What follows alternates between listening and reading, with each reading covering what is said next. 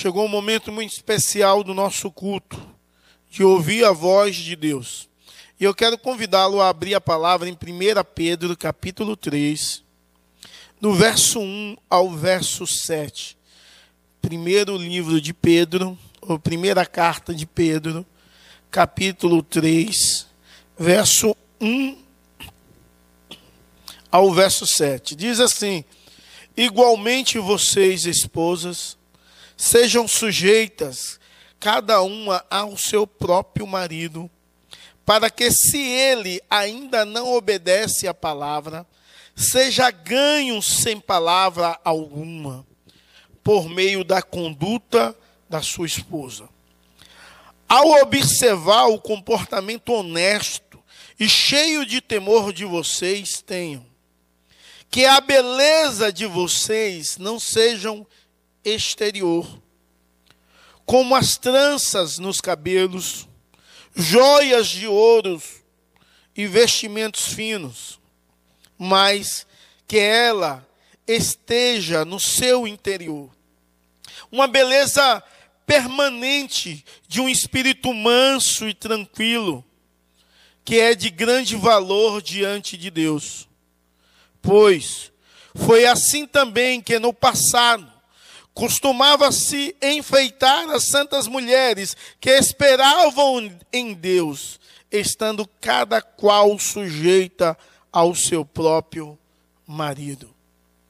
Foi o que fez Sara, que obedeceu a Abraão, chamando-o de Senhor, da qual vocês se tornaram filhas, praticando o bem e não temendo perturbação alguma verso 7, diz assim: Maridos, vocês igualmente, viva a vida comum do lar com discernimento, dando honra à esposa por ser a parte mais frágil, por ser cordeira da mesma graça da vida, agindo assim, as orações de vocês não serão interrompidas. Que o Senhor no nosso coração possa aplicar a porção da palavra lida. É interessante esse texto que fala que a mulher é cordeira da, da mesma da mesma graça de vida que o marido. Bom, amados, nós bendizemos e louvamos ao Senhor pela sua infinita bondade, seu amor para com as nossas vidas. Eu, eu confesso que, em meio a tanta dificuldade das quais nós vivemos, e descansando tão somente na graça de Deus e no poder dele, eu confesso que eu esqueci que hoje de fato é a Páscoa. E eu poderia quebrar a série e ministrar sobre a Páscoa. E quando eu lembrei, foi ontem, ontem à noite, já era tarde, eu decidi continuar a série, entendendo que a Páscoa nós já vivemos constantemente, diariamente, e há uma proposta de aprendermos mais sobre essa série, série abençoada na primeira carta de Pedro, e hoje o tema é submissão mútua nos relacionamentos. Isso é algo que pouco se fala sobre submissão mútua, porque geralmente nós falamos sobre a submissão da mulher. É claro que o apóstolo Pedro, nesses versos que nós lemos de 1 a, 6, a 7, os seis primeiros versos ele vai falar em relação à mulher, e o último verso em relação ao homem, é, parece ser uma desproporcionalidade, mas é necessário analisarmos o contexto dos quais essa carta foi escrita. A mulher, ela era tido como um objeto, a mulher não se contava. Então, é necessário que a mulher cristã não possa carregar uma amargura no seu coração, porque ela não era valorizada. Mas, ao mesmo tempo, é, é, é, essa palavra é muito especial aos nossos, aos nossos corações hoje, onde a mulher tenta se valorizar cada vez mais e esquece de quem ela é, do que ela deve viver, como ela deve expressar para a glória de Deus. É claro que a semana passada também nós pregamos sobre submissões eh, nos relacionamentos, mas não era relacionamento marido e mulher. Nós falamos sobre a relação de submissão a toda a autoridade humana, a relação de submissão do servo ao seu senhor, a relação de submissão que deveria nortear a sociedade é, para que possa viver uma vida boa, tranquila, mansa e feliz. Porém, essa passagem vai falar da submissão do, da relação mulher e marido, ambos submissos em nome de Jesus e para a glória do Senhor. É claro que Pedro também lá posteriormente, no versos capítulo 5, ele vai falar da submissão dos jovens aos velhos. É claro que essa carta ela é atemporal, mas é necessário entender que esse tema, submissão nos relacionamentos, é necessário primeiro compreender o que é submissão. A palavra submisso é um termo militar que significa ocupar o lugar ou a posição abaixo de, ou ocupar um lugar no posto. E tem uma ideia básica de colocar sobre autoridade ou liderança de. Essa, de fato, é a ideia de submissão. E, e nós precisamos entender que essa é a ideia primária de submissão. Porém, há outras ideias, é, etimologicamente também, sobre a palavra submissão. Nos traz também a ideia estar sobre a mesma missão. Né? E isso nós ouvimos esses dias em uma live. E eu quero te dizer, em nome de Jesus, que essa submissão citada na relação marido e mulher é uma submissão voluntária, não é uma submissão opressora. Não é uma submissão por causa do medo, mas é uma submissão por causa do amor.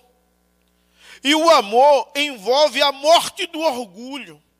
O amor envolve a morte do eu e entender que o outro é superior. E, e essa submissão leva a uma boa comunicação, a uma vida boa de companheirismo, a, a, mulher ser uma boa dona de casa, uma boa amante, o homem ser um bom marido, um bom amante, um bom pai, uma boa mãe. E essa submissão é algo extraordinário que está no coração de Deus para a vida da igreja. E quando nós falamos disso, parece que a igreja não compreende a ideia primordial de submissão na relação conjugal, submissão no casamento. É claro que, como eu disse, os versos 1 a 6 vai falar da os deveres da esposa salva com os seus maridos não salvos e a submissão do marido no verso 7.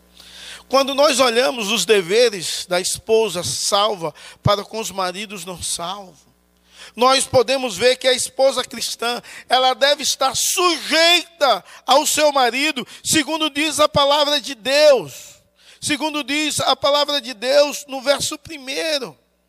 Igualmente vocês, esposas, estejam sujeitas cada um ao seu próprio marido. Dá uma ideia aqui dessa submissão, sujeição da mulher ao seu próprio marido, entendendo que o seu marido é superior a ela.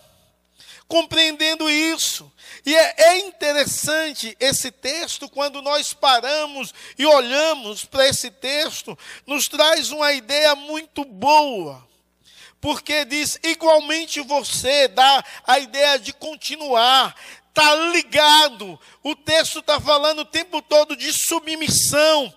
E o verso 1 está ligado aos versos anteriores, dizendo igualmente: como, seguindo o exemplo de Cristo, que sujeitou-se ao máximo, e o último exemplo de sujeição é o de Cristo, no capítulo 2, diz igualmente vocês, esposa, estejam sujeitos cada um ao seu próprio marido. E é interessante que Pedro aqui, ele não está dizendo que a mulher deve ser submissa ao homem, mas ao seu próprio marido. Ou seja, deve não é inferior a nenhum outro homem, não há uma posição de inferioridade, mas há uma posição de sujeição, de submissão ao seu marido. E isso muitas vezes Dói no ouvido das mulheres ouvir que as mulheres devem ser submissas aos seus próprios maridos, não por, não por força, mas por amor.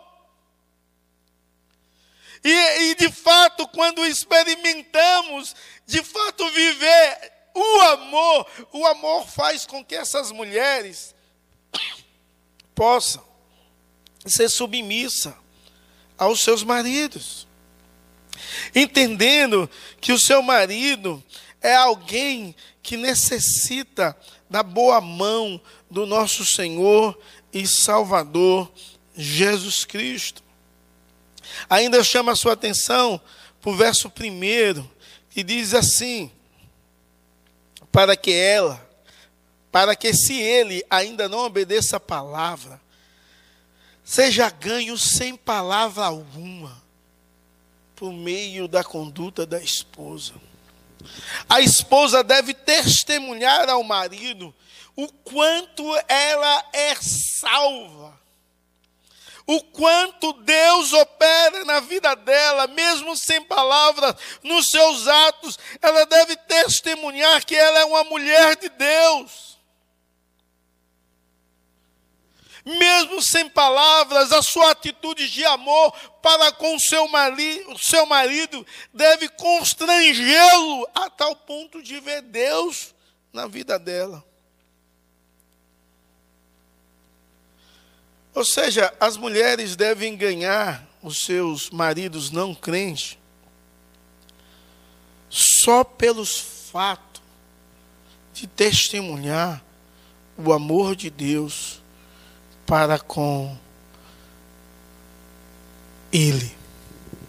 Eu conheço uma história assim, de uma, senhora, uma jovem senhora que testemunhava do amor de Deus pelo marido. Que quando o marido chegava bêbado, eu conheci essa senhora, ela amava, tratava com amor, com carinho. Ela foi, ele foi constrangida constrangido pelo amor de Deus na vida dela. E Magno Malta, quando foi em uma cidade pequenininha lá de Minas Gerais pregar, e o marido dela foi que nunca tinha ido na igreja, foi por amor a ela ouvir Magno Malta pregar, em uma conferência de três dias na praça, aquele homem se rendeu aos pés de Jesus. Em uma conversa com ele, eu não estou citando nomes aqui, porque essa ilustração é muito boa. Ele diz que ele foi constrangido pelo amor da esposa. Ele chegava em casa fedendo a cachaça, sem noção, e ele imaginava que a esposa deveria bater nele, quebrar a vassoura na cabeça dele. Mas a esposa tratava com amor. Ela dava banho, ela colocava comida nele, ela tratava com carinho, com muito amor, com muita dedicação. E isso é Deus na vida dela. Isso é alguém direcionada por Deus de tal forma que não se rendia aos seus desejos e emoções, mas dominada pelo Espírito Santo, refletia o amor de Deus, a glória de Deus ouvindo o Hernandes Dias Lopes falar sobre o testemunho da mulher é, não crente A mulher crente que casa com o marido não crente. Ou a mulher crente que aceitou a fé depois de estar casada, que isso de fato é o certo. Crentes devem casar com crentes. Um testemunho da África do Sul, onde houve o grande avivamento de 1966. Hernandes disse que ouviu isso do pastor lá na África do Sul, onde o pastor fez um aconselhamento a uma mulher que dizia: Eu moro com o diabo. O meu marido chega em casa bêbado, quebra tudo, bota os meus filhos para fora. Eu não aguento mais. E o pastor aconselhava é, três vezes, três dias seguidos, e todos os três dias aquela mulher chegava chorando, contando a mesma coisa. E um dia o pastor disse: compre uma bacia. E quando seu marido chegar em casa com raiva, bêbado, querendo quebrar tudo, você vai lavar os pés dele. E quando aquela mulher foi lavar os pés do marido, o marido não compreendia o que, o porquê daquilo. Ele disse: Por que você fez isso? E ele disse: Foi o pastor. Eu quero conhecer esse pastor. E ele foi para a igreja e se rendeu a Jesus Cristo. Milhares de testemunhos como esse. Acontece no Brasil afora, seja no interior de Minas Gerais, ou na África do Sul, ou em qualquer outro lugar, mas aquela família na África do Sul foi a família que promoveu o avivamento naquela nação, onde havia a ideia de um testemunho magnífico, onde havia um exemplo extraordinário da esposa cristã, exemplo para o seu marido não cristão e pela sua conduta, fez com que ele enxergasse o amor de Deus, que o amor Deus derrama por nós é um amor incondicional, independe do que você faça, Ele te ama, Ele tá, tem tratado você com amor, com carinho, com bondade. Muitas bênçãos de Deus têm alcançado a sua vida por amor. Deus se entregou na cruz por amor a você. Possa refletir o amor nas suas relações, marido e mulher. Isso é magnífico quando entendemos que o exemplo pode salvar. É claro que o apóstolo Pedro vai dar conselhos não só sobre o bom exemplo, o bom testemunho, a forma de como ser submissa, mas ele vai dar um bom exemplo também a respeito de como a mulher deve se apresentar. O verso 3 diz bem assim: que a beleza de vocês não seja o exterior, como as tranças no cabelo, joias de ouro ou vestidos finos. Ou seja, que a beleza de vocês não venha a ser o externo, o exterior, mas o interno. E ele usa aqui três ideias: cabelos penteados, ou seja, com tranças, joias de ouro e vestimentos bonitos que não seja isso. É claro que uma mulher bem penteada, bem escovada, o cabelo bonito, bem pintado, usando joias, com um vestido bonito, é algo bonito ser visto. Mas isso não é o mais importante. E nos nossos dias, isso virou tão, tão forte nos nossos dias, que há uma preocupação exagerada pelo exterior, pelo que é visível, em vez de ter uma preocupação com o interior. Uma preocupação de querer viver e viver para a glória de Deus.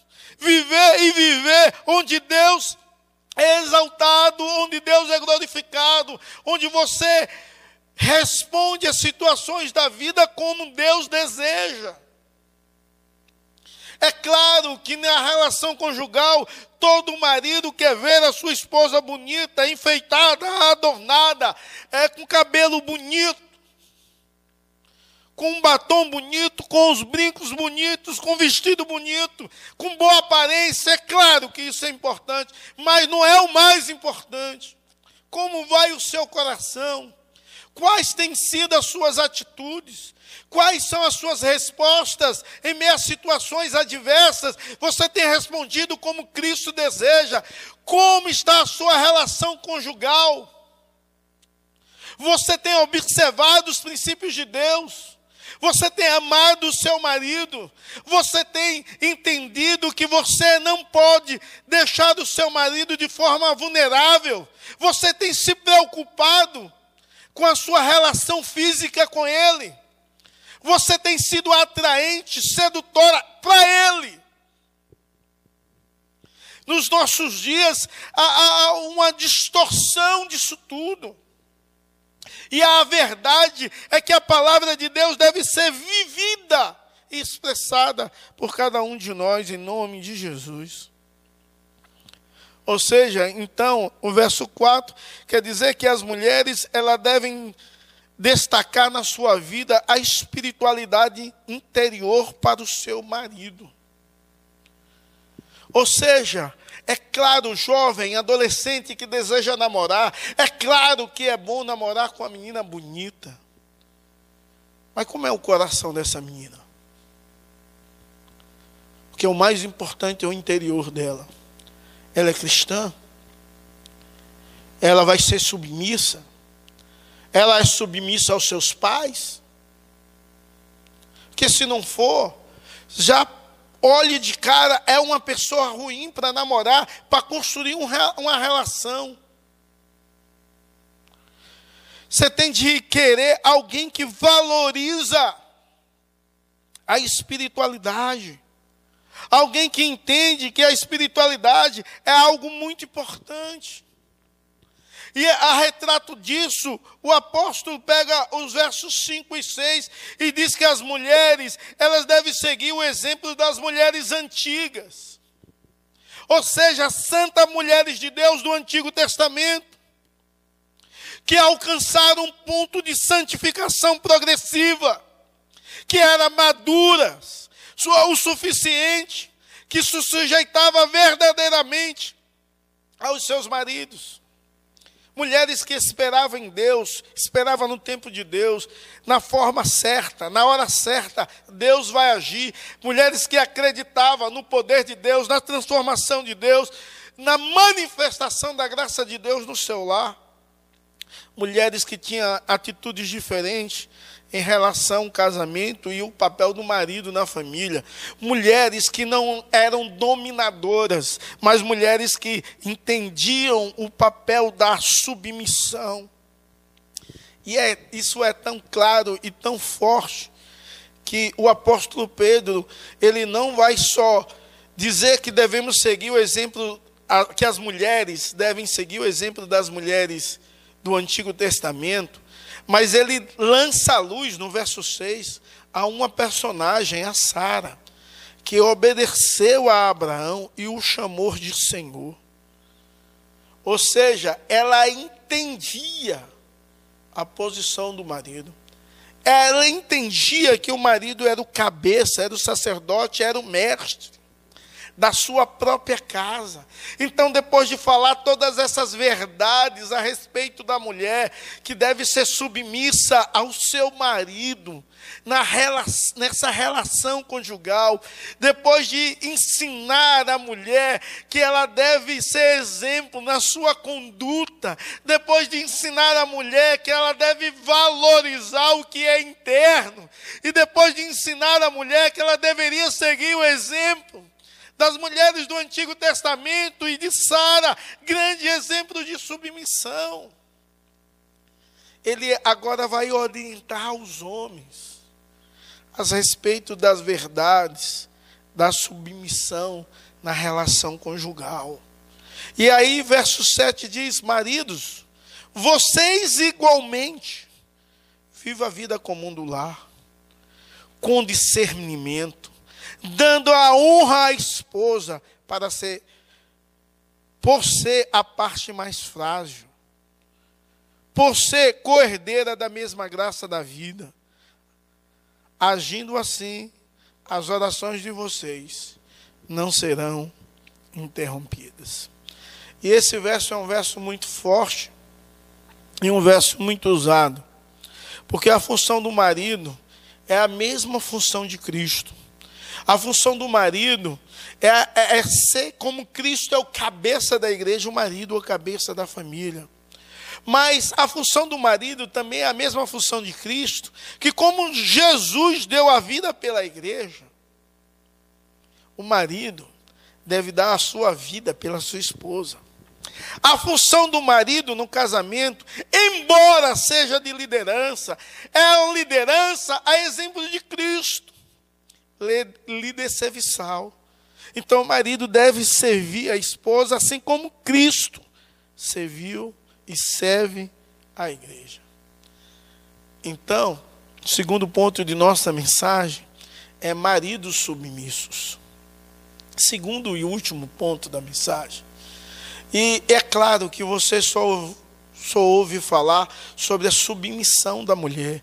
Mas hoje eu quero falar sobre a submissão do marido, porque o apóstolo Pedro, ele ressalta a submissão na relação conjugal. E aí diz: maridos, vocês igualmente, e mais uma vez, essa ideia igualmente que ele fala também no verso 1 para as mulheres, ligando a submissão de Jesus, a submissão dos servos aos seus senhores, a submissão da sociedade a toda a autoridade humana constituída, mas em primordial, olhando para Cristo. A ideia aqui é que o marido também seja submisso à sua esposa. E como se deve ser essa submissão à esposa? E é claro que o apóstolo Pedro vai ensinar como deve ser essa submissão. Ele deve viver a vida comum do lar com discernimento. Isso é fantástico. Ele deve viver a vida comum do lar, é, ou seja, sendo sábio. E é claro que Pedro, é necessário que mais uma vez você possa parar e pensar no contexto. É claro que naquele contexto era inconcebível que um marido fizesse alguma coisa na casa. Isso era obrigação da mulher.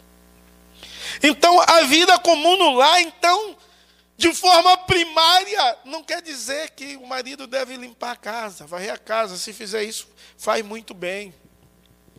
Se fizer isso, glória a Deus por isso.